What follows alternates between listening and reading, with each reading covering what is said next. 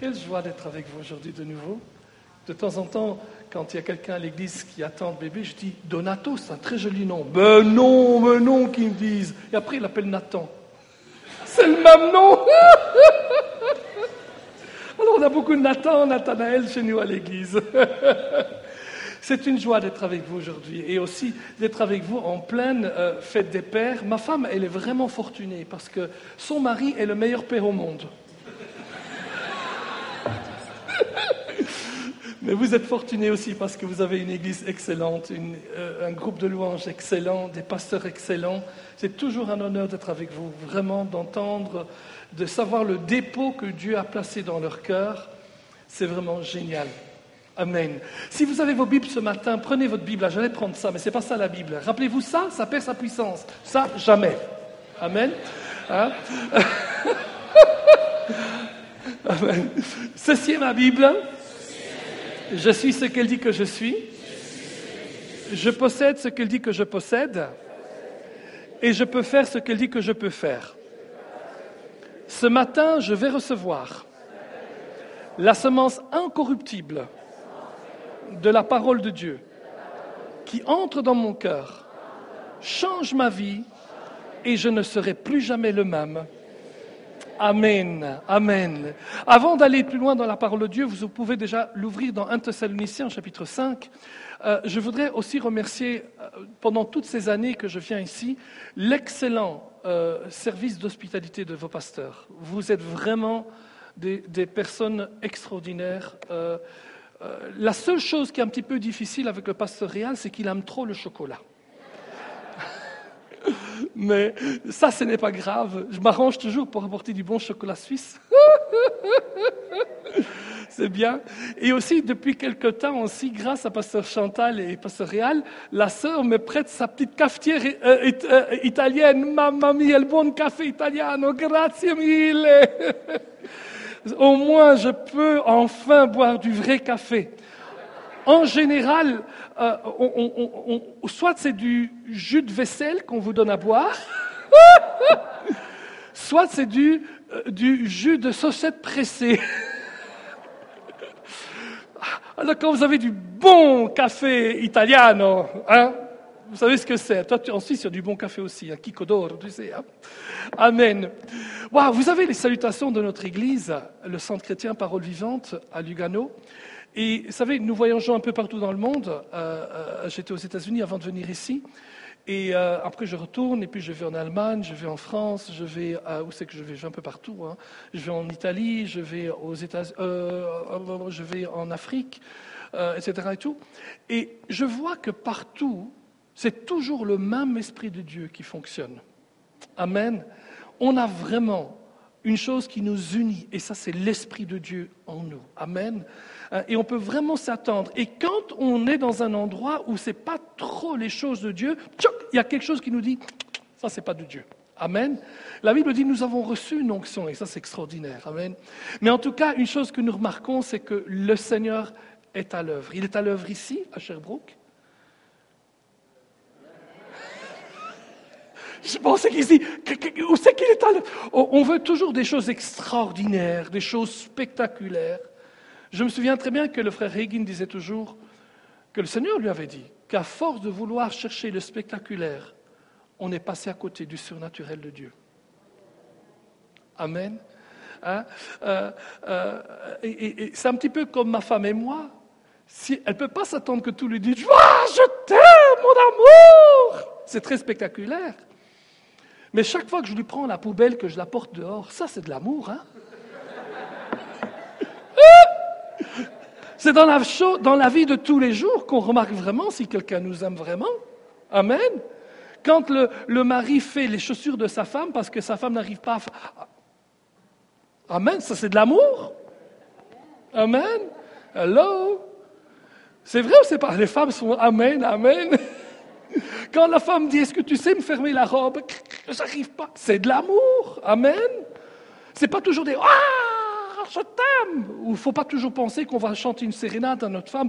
Oh, sole mio. Non, pas tout le temps. Amen. De temps en temps, c'est bien, mais pas tout le temps.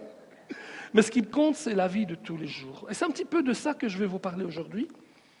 En 1989, un homme qui s'appelait Stephen Covey a écrit un livre qui est devenu un grand best-seller.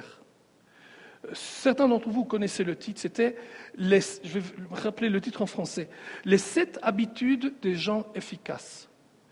Euh, et c'était un livre extraordinaire parce qu'il aidait les hommes d'affaires, les hommes qui sont dans les entreprises, les hommes qui veulent un petit peu avoir une sorte de, euh, de gestion personnelle de leur vie, à devenir des gens efficaces. Et il avait sept habitudes. Alors pour ceux qui se rappellent, il y avait le win-win, la proactivité, etc. Et. C'était très très intéressant. J'ai pas compris le livre. tu l'as compris? Moi, j'ai pas compris. C'était trop compliqué pour moi. Alors je sais, pasteur, euh, euh, Chantal a dit que j'étais un, docteur de la loi, de la parole, mais pas des autres choses. Par contre, j'ai compris le livre quand j'ai lu un autre livre de lui, qui était Les sept habitudes des familles efficaces. Et ça, c'était mieux, parce que ça m'aidait à, retomber un petit peu sur mon propre niveau et dire Ah, ça, je comprends. Ah, ça, je comprends. Ah, ça, je fais très bien. Alors là, je ne fais pas bien. Et ça a aidé vraiment notre famille à aller de l'avant. Donc, depuis lors, il y a eu pas mal de gens dans le monde chrétien qui ont essayé d'écrire des bouquins sur les sept habitudes des chrétiens efficaces.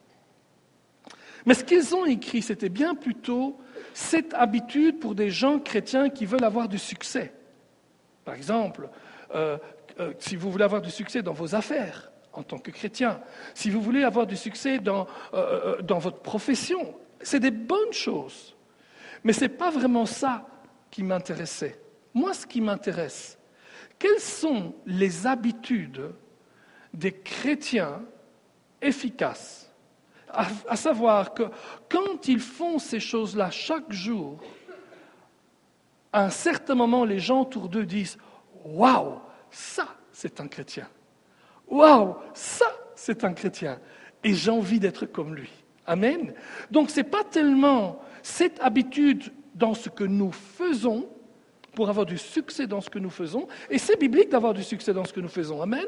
La Bible dit qu'il bénira l'œuvre de nos mains mais aussi cette habitude des chrétiens efficaces dans ce qu'ils sont. Nous sommes chrétiens. Amen. Hein? Et donc, euh, c'est un peu ça que je voulais voir ce matin avec vous. Euh, remarquez que ce n'est pas parce que nous sommes chrétiens depuis de nombreuses années que nous sommes forcément plus développés et efficaces que d'autres chrétiens. Il y a des chrétiens qui sont chrétiens depuis des décennies mais au bout de décennies, ils ne sont pas encore des chrétiens à succès. Il y a des gens qui sont nés de nouveau et qui sont déjà, après quelques mois, quelques années, beaucoup plus loin en tant que chrétiens qu'eux-mêmes. Alors, j'aime bien ce que souvent on dit Ah, sont des jeunes, c'est le zèle du jeune chrétien. Il verra quand il sera plus vieux. Mais ça, c'est le problème, c'est qu'on veut toujours penser que quand on est plus vieux, on perd notre zèle l'apôtre Paul avec son zèle jusqu'à la mort. Amen.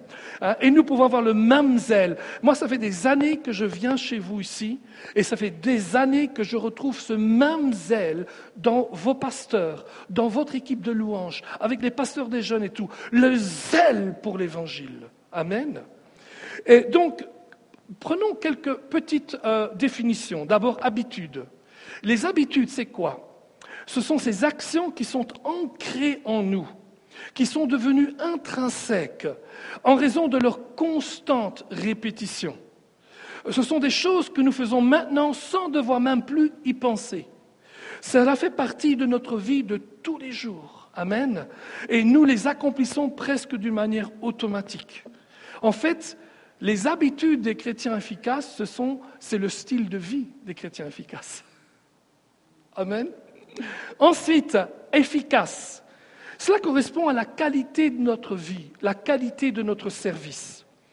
Les chrétiens peuvent avoir des titres, pasteur, apôtre, prédicateur, diacre, ancien, mais être efficace en tant que disciple de Jésus, cela signifie que nous, nous portions du fruit dans nos vies et dans nos fonctions. Amen. Waouh Donc, pourquoi ne pas résoudre en son corps, en son cœur, de devenir des chrétiens très efficaces? Quelles sont les habitudes, les sept habitudes des chrétiens efficaces? J'ai trouvé ça nulle part. Hein. J'ai été digué, comme on dit en français. Non, creusé dans la parole de Dieu pour essayer de trouver qu'est-ce que les gens efficaces font tous les jours, les chrétiens. Ah ben, la première chose, la première euh, habitude, c'est que les chrétiens très efficaces, sont reconnaissants en tout temps. 1 Thessaloniciens 5, 18 dit cela. 1 Thessaloniciens 5, 18. Voyez-vous, c'est une habitude parmi les plus importantes du croyant. C'est la volonté de Dieu que nous soyons toujours reconnaissants tous les jours. Il dit, rendez grâce en toutes choses, car c'est à votre égard la volonté de Dieu en Jésus-Christ. Alléluia. Vous rendez grâce en toutes choses. La reconnaissance, c'est notre réponse, euh, non seulement à ce que Dieu fait aujourd'hui, mais à ce qu'il a fait pour nous sur la croix. Alléluia. Voyez-vous, même si tout ne va pas bien dans notre vie, nous sommes toujours reconnaissants envers le Seigneur. Wow. Certes, nous ne sommes pas reconnaissants pour les choses qu'il n'a pas faites. Vous avez chanté aujourd'hui, regarde ce que le Seigneur a fait pour moi. Amen. Vous n'avez pas dit, regarde ce qu'il n'a pas fait pour moi. Vous comprenez que si vous avez un œil au beurre noir, vous n'allez pas dire, regarde ce qu'il a fait pour moi. Ce n'est pas possible. Ah, je sais qu'il y en a quelques-uns, lorsque la belle-mère tombe du troisième étage, ils disent merci Seigneur. Mais on ne peut pas faire cela. Amen. Moi, j'aime ma belle-mère. Elle a 82 ans, 83 ans, et j'espère qu'elle est encore là pour les 10, 15 prochaines années. Amen. Hein? et donc, euh, euh, et mon beau-père aussi. Mais il y en a qui seraient vraiment heureux. Si finalement, un problème en moi. non, non, on ne, on ne remercie pas Dieu et on n'est pas reconnaissant pour les choses que Dieu n'a pas faites. Malheureusement, il y a eu un livre best-seller dans les années 80 où il était dit remercier Dieu pour toutes choses. Mais on ne peut pas remercier à Dieu pour les choses qu'il n'a pas faites. La reconnaissance, elle est envers ce qu'il a fait, ce qu'il fait et ce qu'il fera pas sur les choses que l'ennemi fait. Écoutez-moi, je pense, je suis dans, l'Église depuis 45 ans, 47 ans. Je suis dans le ministère depuis 37 ans cette année. Mes amis, je peux vous dire une chose. Il n'y a rien de plus grave que d'attribuer à Dieu les choses qu'il ne fait pas. De dire, ah, c'est Dieu qui a fait ça. Il y a des gens il se casse le genou, c'est Dieu qui l'a voulu. Il se casse la tête, c'est Dieu qui l'a voulu. Vous savez comment on appelle ça? On appelle ça Inch'Allah. C'est de l'arabe, ça. Hein. ça veut dire Dieu, ainsi soit-il. C'est Dieu l'a voulu. C'est du, c'est du fatalisme, ça. C'est de l'islam. L'islam dit tout ce qui vous arrive, c'est Dieu qui l'a voulu. Mais la Bible ne dit pas cela. La Bible dit qu'il y a un ennemi, l'ennemi de nos âmes. Amen. Et nous devons apprendre à discerner ce qui vient de Dieu et ce qui vient de l'ennemi. Ce qui vient de Dieu, on le remercie. Ce qui vient de l'ennemi, on le combat dans le nom de Jésus. Certes, si maintenant je roule en voiture et mon, pneu crève, je vais aussi remercier Dieu. Attention, il est dit remercier Dieu ou soyez rendez grâce en toutes choses. Il n'a pas dit pour toutes choses. Alors pourquoi, pendant que j'ai ce pneu qui est crevé, je peux encore remercier Dieu dans cette circonstance?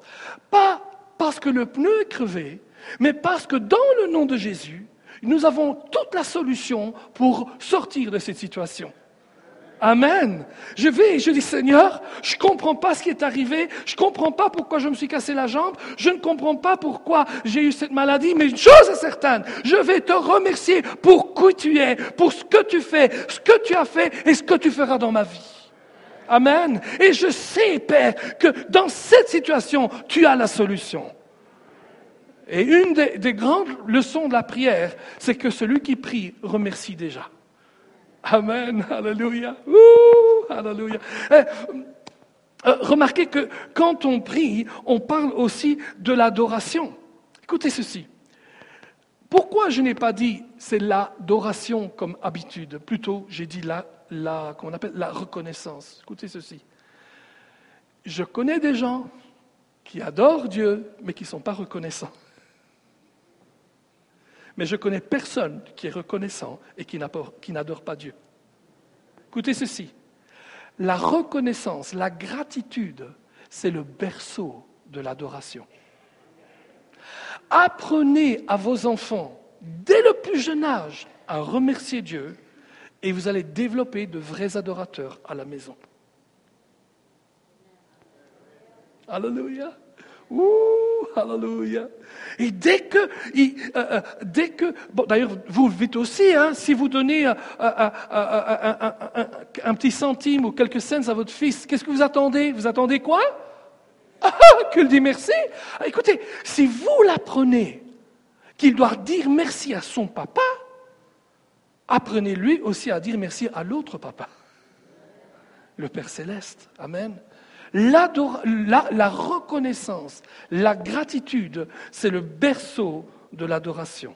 Amen. Et cette reconnaissance vous positionnera pour recevoir encore plus de bénédictions de Dieu. Waouh Un homme dit un jour à son épouse ceci, il dit, chérie, il venait de perdre depuis quelques mois un fils à la, à la guerre. Il dit, chérie, est-ce qu'on ne ferait pas dimanche une offrande spéciale pour notre enfant, celui qui est mort, pour dire Seigneur, notre fils est parti trop tôt, mais nous voulons te remercier parce qu'on a eu le privilège de le connaître, d'en faire un homme, de t'aimer et de te suivre. Et par reconnaissance pour Dieu, ils ont décidé que lorsque le panier d'offrande viendrait le dimanche d'après, ils avaient mis dans une enveloppe spéciale un montant, je ne connais pas le montant, mais dit Seigneur, c'est notre signe de reconnaissance pour l'immense honneur qu'on a eu d'avoir notre fils. Et l'offrande est passée et ils l'ont donné. Et pendant que l'offrande passe, la femme dit à son mari, mais chérie, pourquoi on ne ferait pas aussi une offrande de reconnaissance pour notre autre fils? Mais le père dit, mais, chérie, il n'est pas mort, il est vivant. Mais raison de plus qu'elle dit. Remercions Dieu parce qu'il est encore en vie. Amen. La reconnaissance, mes amis, c'est une chose extraordinaire pour nous. Quelles sont les, les, habitudes des chrétiens efficaces qui, lorsqu'ils font ça chaque jour, tôt ou tard, les gens diront, ça, c'est un homme de Dieu. Ça, c'est un chrétien. Les chrétiens très efficaces se réjouissent en tout temps. Ouh Faites comme moi. Dans Philippiens 4.4, il est dit, Réjouissez-vous toujours dans le Seigneur, je le répète, réjouissez-vous. Amen. Réjouissez-vous toujours dans le Seigneur, je le répète, réjouissez-vous. C'est un des signes hein, qui distingue les chrétiens très efficaces des autres. Ils sont toujours joyeux. Alléluia, tout le temps. Je me rappelle un jour, quand euh, euh, dans mon église, mais je n'étais pas encore né, oui, mon église existait avant que je sois né, l'église que j'étais en Belgique, il y avait un frère qui était allé acheter un atlas. Et il était avec un autre frère dans le bus, et il ouvre son atlas, et tout d'un coup, comme ça, il commence à rire. Est-ce que vous avez déjà ri devant l'atlas, vous? Avec les cartes du monde? Mais il dit, mais papa, tais-toi Il dit, Alléluia Les gens le regardent dans l'autobus, ils disent, qu'est-ce qu'il est Coucou? Et le, frère lui dit, mais tais-toi, on est dans le bus, mais pourquoi tu cries comme ça? Mais regarde, regarde Et puis il va voir les profondeurs de l'océan. 2000 mètres, 3000 mètres, 8000 mètres. Ça fait 8 kilomètres.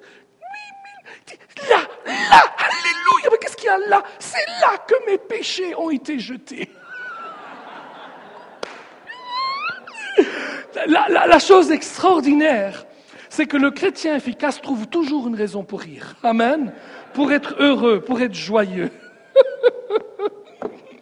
Alors certains, certains se trompent un petit peu parce qu'ils me disent Oh, mais je ne peux pas faire semblant. C'est ton problème, ça. C'est ça exactement l'erreur. C'est que les gens croient que la joie est une émotion. Attention, Dans un sens, elle l'est. Je vois le frère Thomas, j'ai vu Louise, que j'appelle Julie, je ne sais pas pourquoi je l'appelle Julie, mais elle s'appelle Louise quand même. Je l'ai vu, la joie, c'est une émotion. Ah, quelle joie de vous voir J'ai vu les autres frères de, euh, euh, euh, de l'équipe de louange, et je les ai embrassés. J'ai vu Philippe, je l'ai embrassé. J'ai vu ça, je l'ai embrassé. Je suis heureux, amen. Dans un sens, la joie est une émotion. Mais quand on parle du chrétien qui est joyeux tout le temps, on ne parle pas d'émotion on parle du fruit de votre esprit généré, régénéré. Amen. Ce n'est plus votre joie, mais c'est la joie de l'esprit scellée dans votre esprit qui est générée en vous. La Bible dit la joie. Voyez-vous, ce n'est pas la joie humaine, c'est la joie du Seigneur.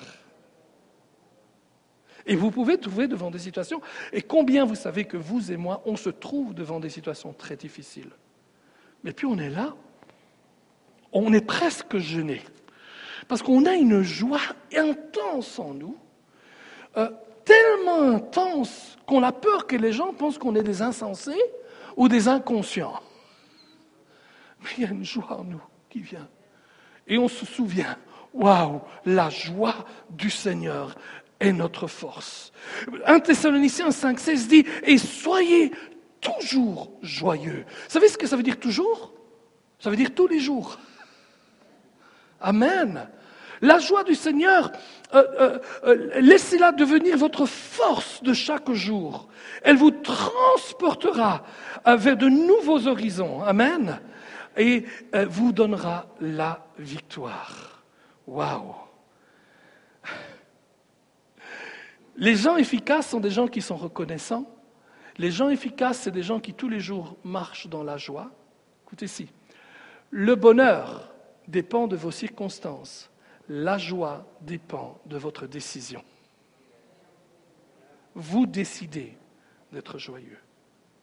Un frère avait écrit ce livre, Si le diable ne peut pas voler votre joie, il ne peut pas garder vos biens. Amen. Il ne peut pas les prendre. Gardez la joie même dans les moments difficiles, même quand les factures sont élevées. Et je le dis maintenant et je ne le dis pas d'une manière condescendante. Parce que quand j'ai des factures que c'est trop lourd, je me dis, Seigneur.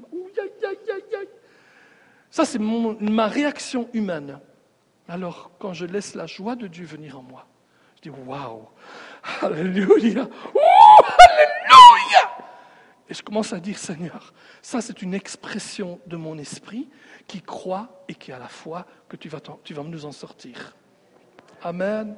Amen. Et, vous savez, il faut faire violence des fois pour que l'esprit en nous, notre esprit, puisse agir comme il le veut plutôt qu'être étouffé par nos propres émotions. Amen. Les chrétiens très efficaces prient tous les jours. Hello. Bon, c'est vrai que vous alliez, vous vous attendiez à ce que la prière fasse partie de ça. Je sais très bien ça. Mais lorsque nous parlons de prière, nous ne pouvons aussi éviter de tomber sur ce passage 1 Thessaloniciens 5, 17 qui dit Priez sans cesse. Un jour, quelqu'un a posé la question à Smith Wigglesworth. Qui connaît, a entendu parler de Smith Wigglesworth Grand homme de Dieu, apôtre de la foi, un des pères euh, euh, euh, des miracles et du don de la foi. Il a vraiment expliqué c'était quoi le don de la foi. Et un jour, on posait la question à Smith Wigglesworth, qui avait un ministère extraordinaire, mais combien de temps priez-vous chaque jour? Oh, dit jamais, en général, jamais plus que 30 minutes. Ah oui? Oui, mais je m'arrange aussi que je ne reste pas plus de 30 minutes sans prier. Il priait sans cesse. Mais qu'est-ce que ça veut dire prier sans cesse? Parce que vous ne pouvez pas prier sans cesse, vous devez aller travailler, vous devez aller écrire sur vos livres, vous devez faire votre travail. Certains vont faire la peinture, d'autres l'avocat, d'autres le boulanger. Si vous faites du boulanger, j'aime beaucoup. J'en connais un autre qui aime beaucoup la boulangerie. oh là là là là là là là Pasteur Il a les pâtisseries. Mais c'est bien, c'est bien. Bah, il y a des gens qui se privent de tout. Privez-vous privez -vous de quelque chose, mais pas de tout quand même. Hein. et, euh, et, donc, euh, on doit travailler, on ne peut pas honnêtement prier toute la journée. Mais quand on prie, c'est un petit peu comme avec mon, smartphone. Can you give my smartphone there, please? Thank you. Pardon, je peux parler en français. Vous parlez français, vous hein? Vous parlez français? Jeune Padawan? Vous, français, parlez.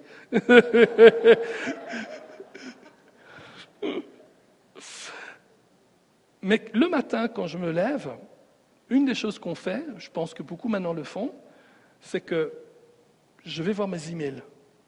Ça vous arrive aussi? Je vois mes emails, puis j'arrête.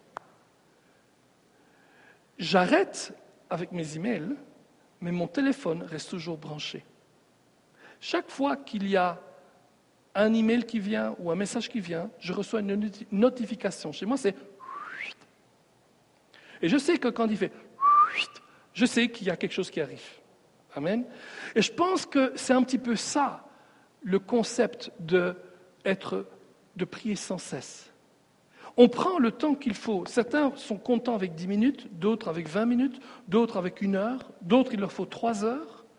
Mais une fois qu'ils ont arrêté, qu'ils s'en vont dans leurs activités tous les jours, leur esprit reste toujours connecté avec le Père. Et de temps en temps, il y a une communication, il y a une notification. Et il dit, Hello, Donato, fais quelque chose. Pendant que nous étions en train de louer le Seigneur, j'ai reçu une communication. Et je suis allé écrire là-dedans que le Seigneur me communiquait pour moi. Amen. Et c'est ça, le concept de prier sans cesse. Parce que nous, on pense des fois que prier, et je sais que vous êtes dans une bonne église qui enseigne bien la prière et tout, mais il y a des gens quand même qui viennent et qui ne savent pas toujours de quoi on parle. Prier, ce n'est pas un monologue. Moi qui parle à Dieu. Prier, c'est un dialogue, c'est une conversation, c'est une communion avec le Saint-Esprit. Amen. Vous lui parlez et il vous parle.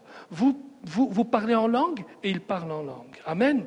Une autre manière de prier sans cesse, et ça c'est une chose que ma femme et moi nous faisons régulièrement, nous prions facilement entre 3 et 4 heures par jour en langue. Qui parle en langue ici? La, chose extraordinaire que j'ai découvert et que vous avez découvert quand on parle en langue, c'est qu'on peut parler en langue en faisant autre chose. Pourquoi? Parce que celui qui parle en langue, l'apôtre Paul dit, ce n'est pas son, intellect qui parle, son intelligence est stérile qui dit, c'est son esprit qui parle. Donc vous pouvez parler en langue tout en pensant à autre chose.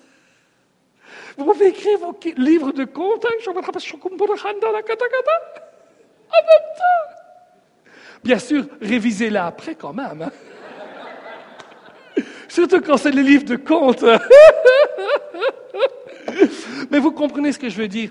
Vous pouvez passer du temps libre avec Dieu. Vous êtes en voiture, ah, et vous commencez à parler en d'autres langues. Vous êtes dans le métro, vous le faites aussi, mais pas à voix haute, ils vont croire dire.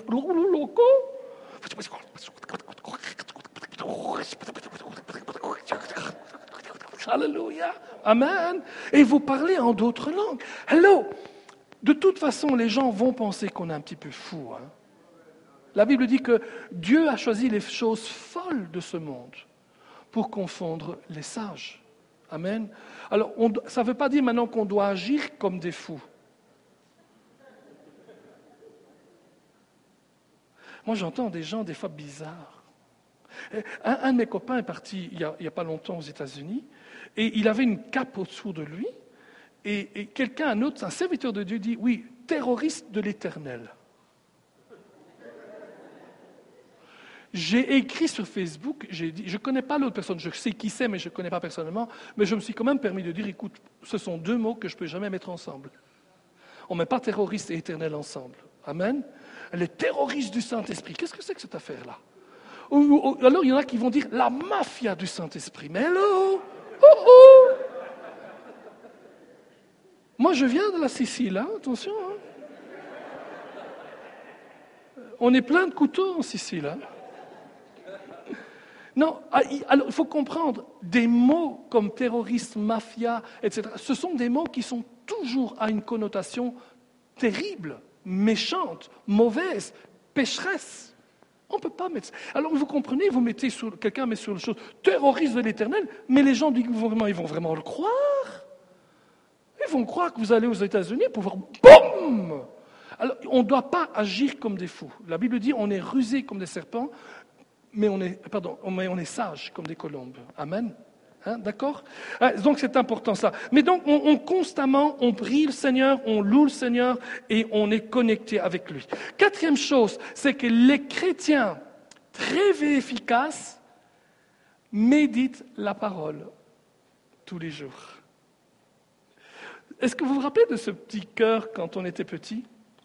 Il n'y a pas beaucoup de gens qui ont été petits ici, parce que que vous êtes encore tout jeune.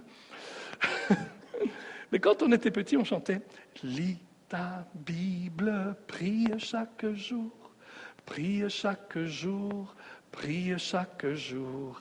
Lis ta Bible, prie chaque jour, si tu veux grandir. Si tu veux grandir, si tu veux grandir. Lis ta Bible, prie chaque jour si tu veux grandir. Qui se rappelle de ce chant? ah, Les chants d'avant étaient meilleurs. Aujourd'hui, on chanterait comme ça. Lis ta Bible, prie chaque jour, chaque jour. J'étais dans une église il n'y a pas longtemps. La louange, c'était du rap.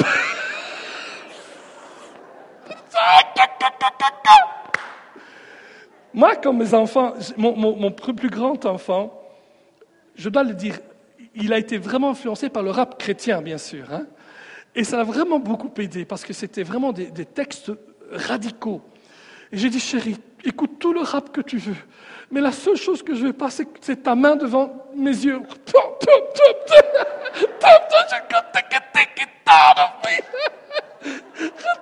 de moi. c'est pas grave. Non, ta Bible, prie chaque jour est un beau chant. Mais vous savez pourquoi Il n'y a aucun texte de la Bible qui soutient ce chant. Parce que nulle part dans la Bible il est écrit lis ta Bible tous les jours. Attention, c'est bon de lire la Bible tous les jours, c'est même sous-entendu. Mais l'accent que la Bible met, c'est pas tant sur la lecture que sur la méditation de la Bible. Voyez-vous la différence? La méditation.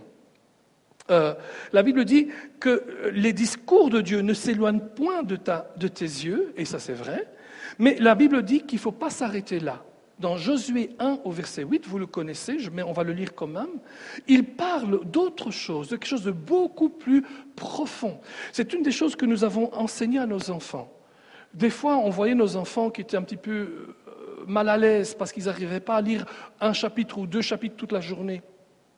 Il y avait l'école, il y avait les activités, la natation, le football, enfin vous appelez ça le soccer, le football, etc.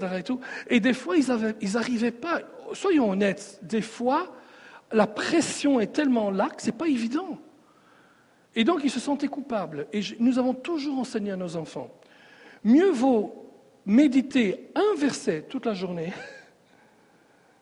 afin qu'il devienne partie de vous-même, que d'essayer de lire toute la Bible ou trois chapitres le jour et vous avez tout oublié. Ça ne veut pas dire qu'il ne faut pas lire la Bible, c'est bon de lire la Bible. Moi, je vous conseille, prenez une épître, euh, Éphésiens, vous la lisez en 30 minutes. Ce n'est pas compliqué. Mais euh, apprenons aussi à méditer la parole de Dieu. Regardez ce qu'il est dit ici. Que ce livre de la loi ne s'éloigne point de ta bouche médite-le jour et nuit, pour agir fidèlement selon tout ce qui est écrit. Car c'est alors que tu auras du succès dans tes entreprises, c'est alors que tu réussiras. Amen. Alors que vous allez prendre euh, Jérémie 29, 11, euh, laissez-moi vous dire c'est quoi la méditation. La méditation, ça veut dire marmotter, ça veut dire parler, parler en soi-même. Euh, c'est constamment parler. La Bible dit que entretenez-vous par des hymnes, par des cantiques spirituels, par la parole de Dieu. Vous parlez à vous-même la parole de Dieu. Une autre mot pour une traduction pour le mot méditer ou un synonyme avec le mot hébreu méditer, c'est ruminer Avez-vous déjà vu une vache qui rumine? Non, je vais vous montrer comment ça fait. Je savais que vous n'aviez jamais vu, il n'y a pas de vache ici. Ici, il n'y a que des taureaux ici. Euh, c'est la fête des pères aujourd'hui. Donc, euh, la, la vache prend son air.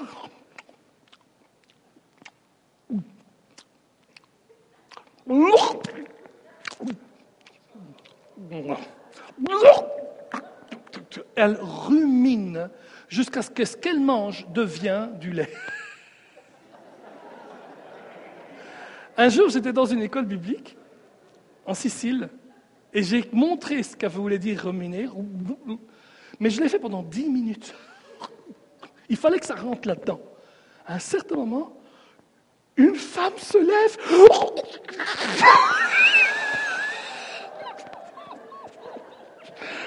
Je me suis dit, je peux plus faire ça pendant dix minutes.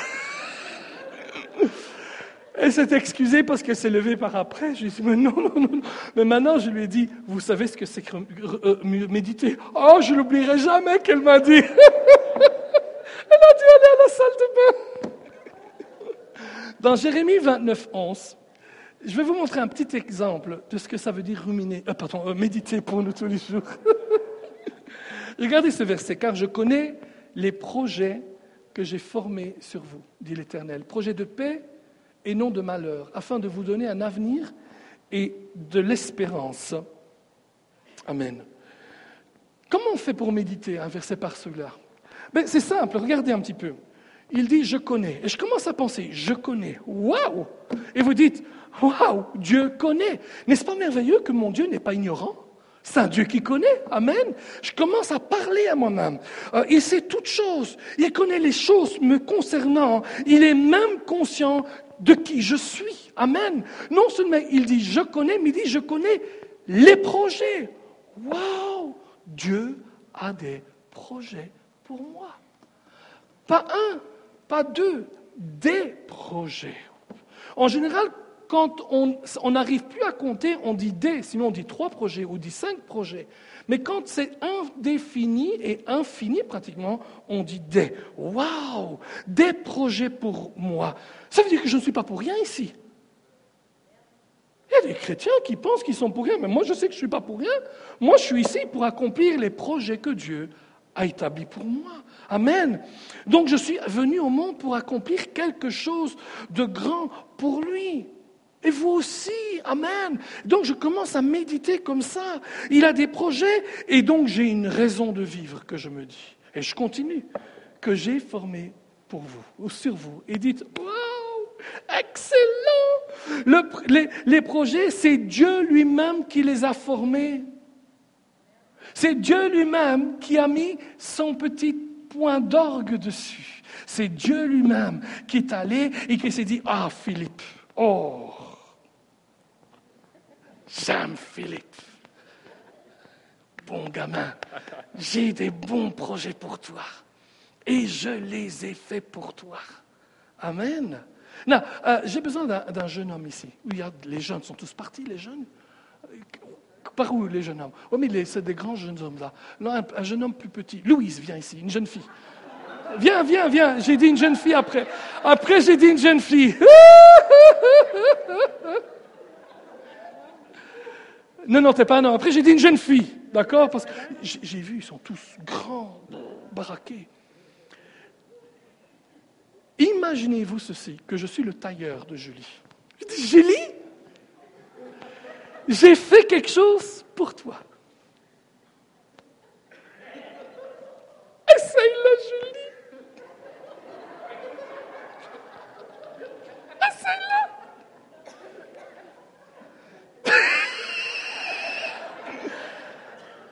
Est-ce que ça lui va Non. Et c'est ça la chose extraordinaire avec Dieu. Le Seigneur fait quelque chose pour vous qui vous va. Sur mesure. Philippe, il a des projets sur mesure pour toi. Pour toi, on se met tous les deux. Hein. Pour toi et ta femme. Amen. Pour vous. Il a des projets pour toi. Pour toi. Sur mesure. Oh tu n'aimes pas, hein? Non, mais vous, vous comprenez. Et c'est ça extraordinaire. Je dis, merci Julie, on peut l'applaudir parce qu'elle elle a vraiment... À un certain moment, elle a eu un problème d'identité, mais je suis pas un homme, moi. Non, j'ai compris, c'est une fille. Hein, mais, mais vous comprenez, quand vous méditez là-dessus, il a des projets pour moi, c'est lui qui les a formés, c'est sur mesure. Ça veut dire qu'il n'y a rien que Dieu vous demande de faire qui est trop dur pour vous ou qui soit trop facile pour vous. Amen. Il sait que vous pouvez, que vous pouvez, que vous pouvez y arriver. Il a des projets pour vous. Amen. Et donc, ils sont sur mesure. C'est pour moi qu'il les a préparés. Amen. Euh, ensuite, il dit des projets de paix. Waouh ça, c'est pas mal. Les pensées de Dieu, pour moi, sont des bonnes pensées. Quand il me voit, il ne se dit pas non, il me voit avec la paix. Alléluia. Il a des projets de paix. Vous voyez, on est en train de méditer ici, et je vous montre comment on fait pour méditer. Un passage biblique, c'est très simple. Le mot paix aussi, en hébreu, c'est shalom. Et shalom veut dire beaucoup plus que paix. Ça veut dire aussi bien-être, ça veut dire prospérité. Dieu veut ma prospérité. Les projets qu'il a pour moi et formés pour moi sont des projets qui me conduisent dans ma prospérité biblique. Je fais et j'entre dans sa destinée pour moi et il me rend prospère. Ouh, alléluia. Amen. Il veut mon bonheur. La Bible dit c'est la bénédiction de l'Éternel qui enrichit et il ne la fait suivre d'aucun chagrin. Et ensuite il dit pour vous donner un avenir et de l'espérance. Ouh, et vous dites à vous-même, ah, avec Dieu, mon avenir est assuré. Amen. J'ai un avenir assuré. Je sais que je peux lui faire confiance. Surtout dans les moments difficiles on se pose la question, mais est-ce que j'ai bien fait, etc. Et tout, vous dites, je sais que je peux lui faire confiance. Amen. Hein? Il ne m'a jamais trompé. Euh, euh, il ne m'a jamais, il n'a jamais failli à ses promesses. Et je m'attends bel et bien à un bel avenir, parce que le meilleur est devant moi. Dites avec, avec moi, la voix du juste est éclatante. Décidez de développer cette habitude des chrétiens efficaces. Amen. Commencez à méditer la parole de Dieu chaque jour. Ne vous en faites pas si vous n'arrivez pas à lire un chapitre entier. C'est bon de le faire, mais même si vous n'y arrivez pas, ne vous en faites pas. Commencez à méditer la parole, jusque tôt ou tard, la parole s'incarne dans votre être spirituel. Et vous savez que vous savez que vous savez que vous savez que vous savez que c'est à vous et que c'est pour vous. Amen. Les chrétiens très efficaces sont des chrétiens qui fréquentent leur église locale. Cinquième habitude. Il y a de nombreuses années, j'avais 12 ans. J'avais 12 ans, j'étais petit. À 12 ans, je ne faisais même pas encore 1m20. Dites-le à ah, votre grand. Ah, c'est Josh le grand? Nathanaël, Nathan. Dites-lui, hein. moi j'avais 12 ans, lui il est comme ça, moi j'étais comme ça. J'étais tout petit, mais j'étais pas stupido, stupita, stupidorum. Et un homme vient chez nous à, l'église. Nous avions une grande campagne d'évangélisation. Tous les semaines, on faisait une campagne le dimanche soir. On avait une grande salle qui faisait 500 places. À l'époque, c'était vraiment formidable. On a fait ça pendant quatre ans. Et un jour, quelqu'un il a reçu un, prospectus, un tract. Et donc, il est entré à l'église. Et moi, déjà, à 12 ans, j'allais parler vers les gens. Je ne jouais pas avec les autres, je parlais. J'allais demander aux autres Comment allez-vous? Qui êtes-vous? Merci d'être venu à l'église. Je parlais comme le usher, vous savez. merci d'être venu à l'église, c'est formidable, Dieu vous aime, etc. Et tout ça. Et puis cet homme-là me dit, ah, moi je suis un étudiant de la parole de Dieu. Je dis, ah, excellent. Oui, je vais devenir évangéliste. J'ai dit, excellent. Oui, il me dit, j'ai fait des cours avec une université par correspondance. Je connaissais l'université. Je dis, excellent. Et vous allez où à l'église? Ah, je ne vais pas à l'église. Monsieur, vous devez aller à l'église. J'avais 12 ans, lui, il en avait 35. J'avais 12 ans, mais j'étais plus que lui. Hein C'est incroyable, partout où je vais, les gens disent que je suis intelligent. Je ne sais pas pourquoi. non, je rigole.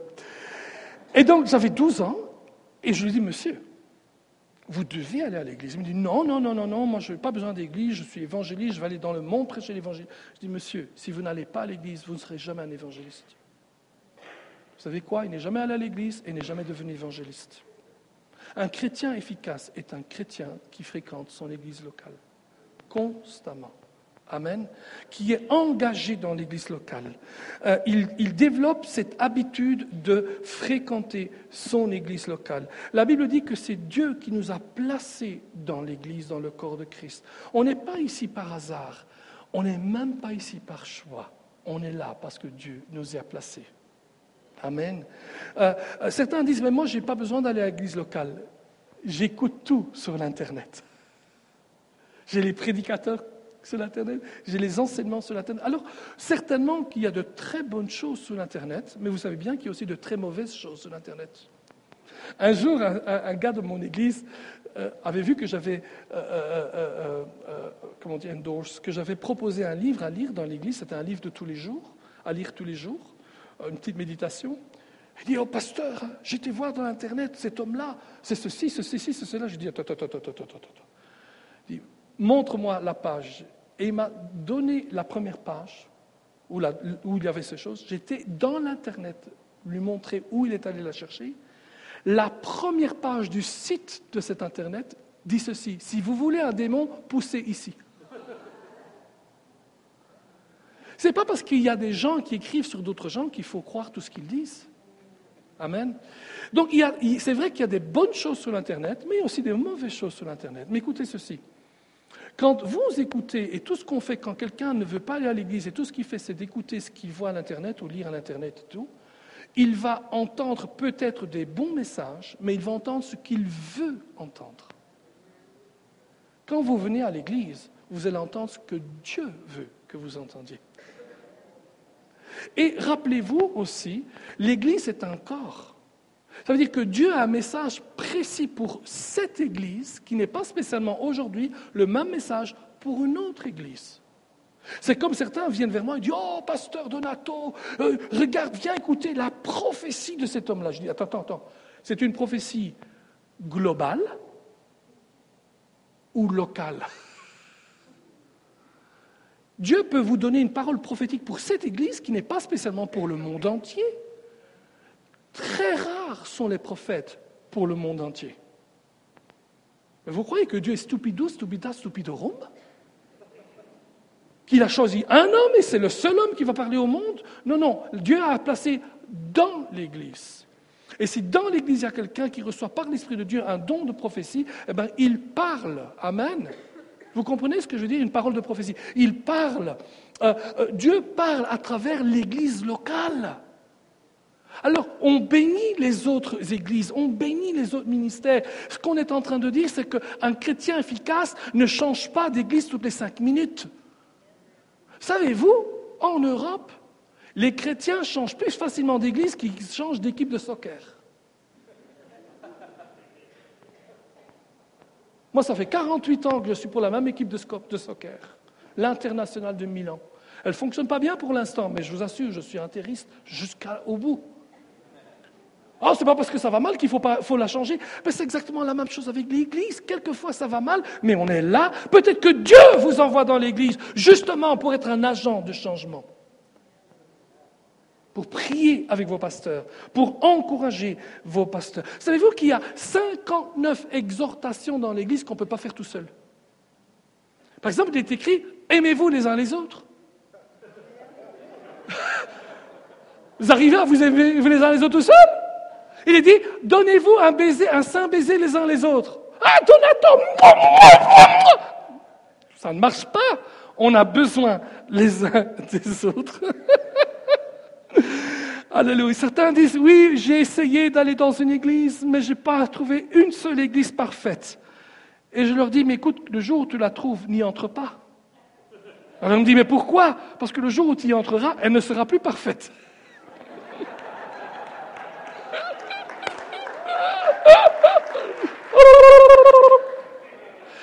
Et savez-vous, même l'Église des cieux n'était pas parfaite, puisqu'à un certain moment, il y a une grosse division. Le diable est parti avec des anges.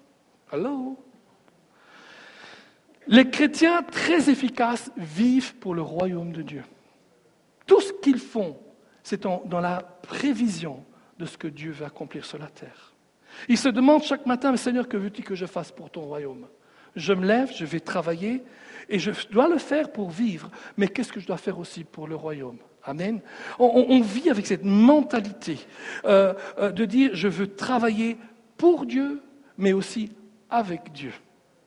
Ce n'est pas uniquement pour Dieu, mais c'est pour Dieu et avec Dieu. Rappelez-vous, à un certain moment, Jésus dit, ce n'est pas tous ceux qui diront Seigneur, Seigneur qui entreront dans le royaume de Dieu. Mais ils diront, mais Seigneur, nous avons imposé les mains, nous avons prophétisé par ton nom ou en ton nom, nous avons chassé les démons en ton nom. Ils ont fait tout cela. Ils l'ont fait pour Dieu, mais ils ne l'ont pas fait avec Dieu. Amen.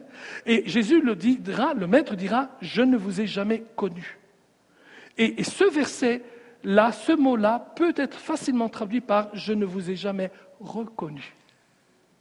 Vous avez fait des choses, mais ce n'était pas ce que je vous avais demandé. Vous savez, j'ai rencontré des serviteurs de Dieu qui m'ont dit, je voulais être comme lui, je voulais faire comme lui, et j'ai commencé à le faire.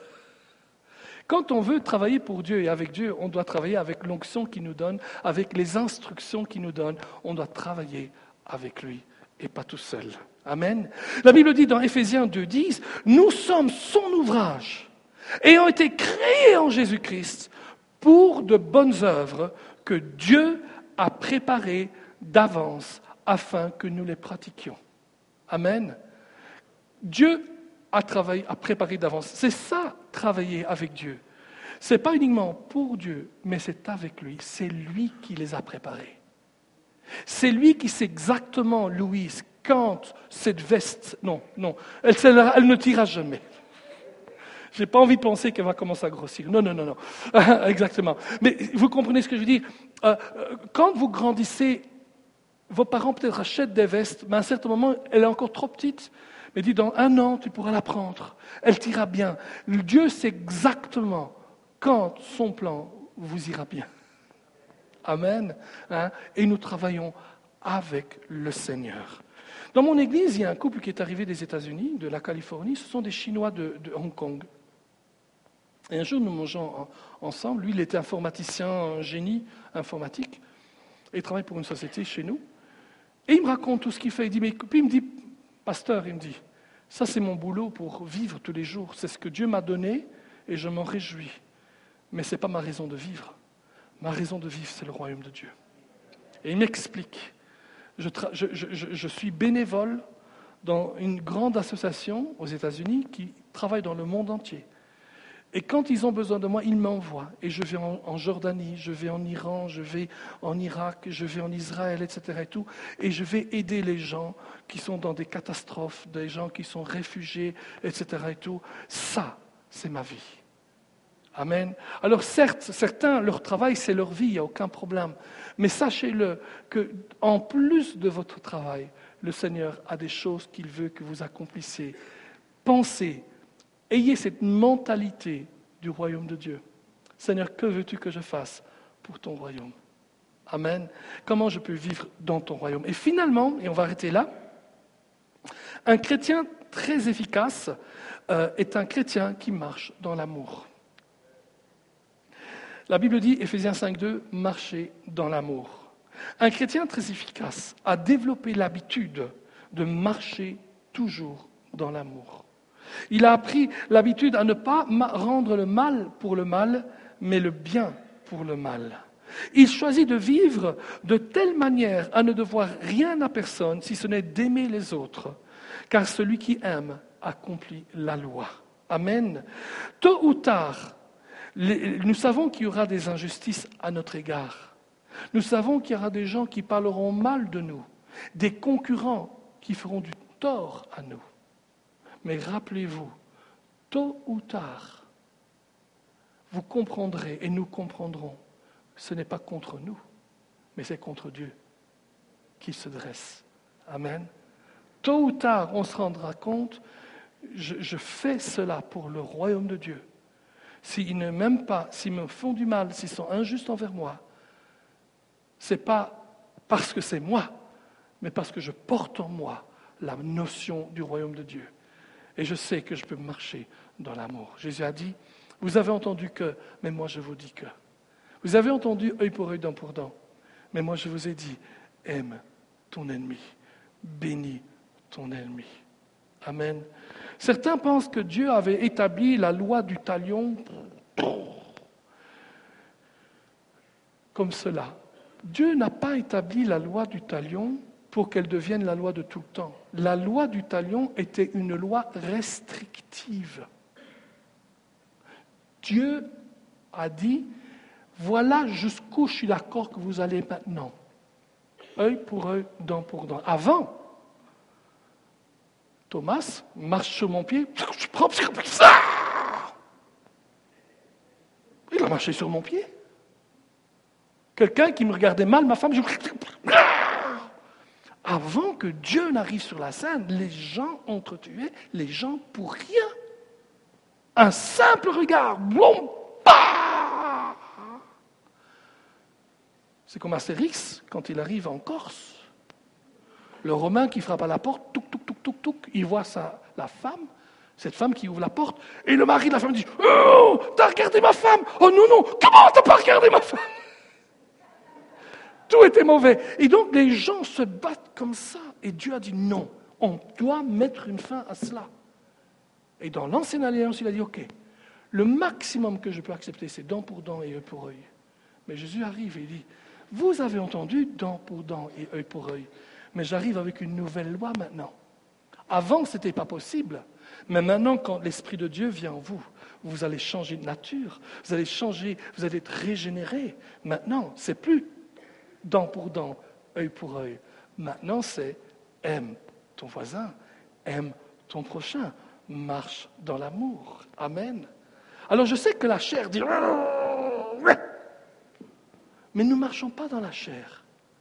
Nous marchons dans l'amour. Amen. Je me souviens un jour, nous étions euh, avec, euh, je ne sais pas si vous avez connu Jerry Odell, vous vous rappelez? Et on était tous les deux ensemble à Bruxelles, mais il y a 30 ans de ça. Hein. J'étais jeune, j'étais encore jeune, beau. Ben, je suis encore jeune et beau quand même. Hein. Ma femme dit que je suis un athlète. Elle dit que je suis mince. Et, donc nous étions là ensemble, et à un certain moment, euh, il faisait euh, une illustration de deux hommes qui se battaient. Et donc, il me prend par la gorge, et je le prends par la gorge, comme si on se bat. Il y avait des paparazzis qui étaient là. Pac, pac, pac, un mois plus tard. Nous, on était en Belgique. Un mois plus tard, en première page en journaux de Zurich, deux prédicateurs se battent sur le podium. Donc, le lendemain, on savait que les, les paparazzi étaient là. On n'était pas contents. Et Jerry Odell sort. Et en sortant, il est avec Marilyn, sa femme, il tient dans la main, et un des paparazzi en tarte Jerry Odell. Pour une tarte dessus sur le visage, plein de crème euh, euh, euh, fraîche et tout, et ils font des photos, bien sûr. Et la femme dit à Jerry, Jerry, reste dans l'esprit, pas dans la chair, reste dans l'esprit, pas dans la chair.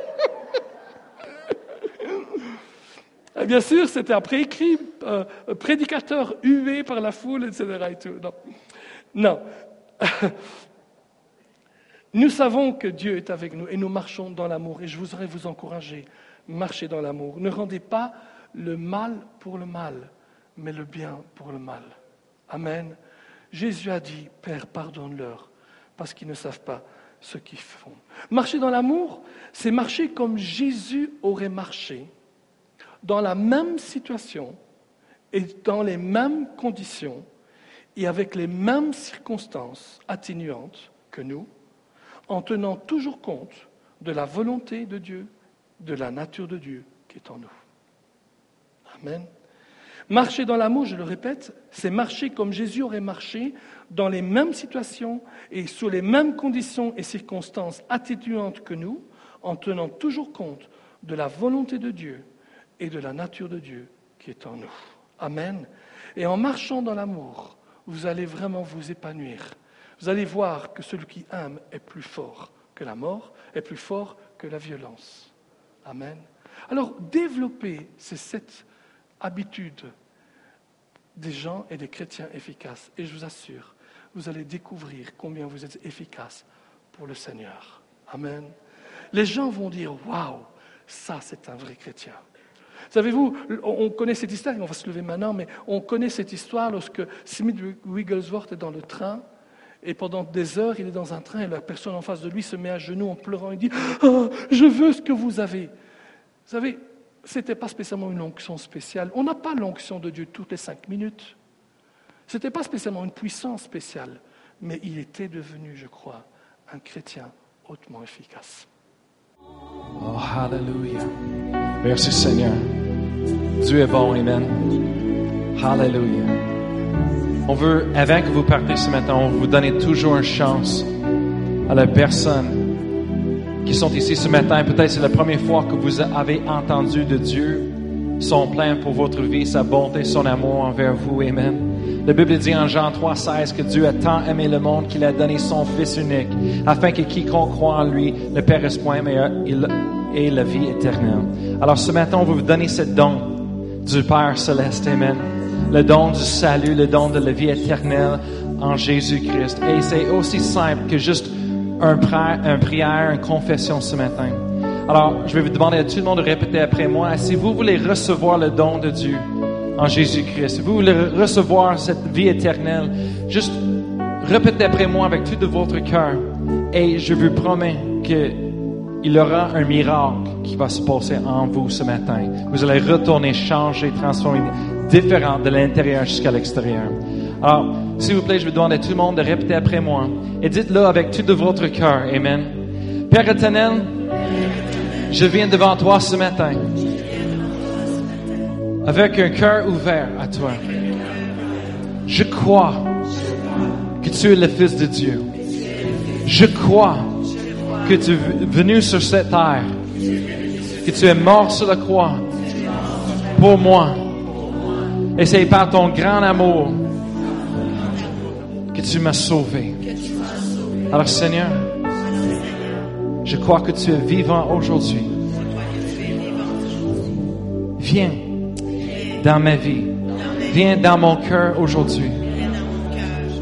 Merci pour la, la vie éternelle, pour le pardon, pour l'amour, pour un avenir avec toi. Alors je déclare avec ma bouche que tu es mon Seigneur. Amen. Si vous avez pris cette prière pour la première fois aujourd'hui, on veut vous inviter de venir ici tout de suite après l'église et un couple va vous rencontrer, vous, parler et vous donner quelque chose que vous partez. Alors on veut remercier.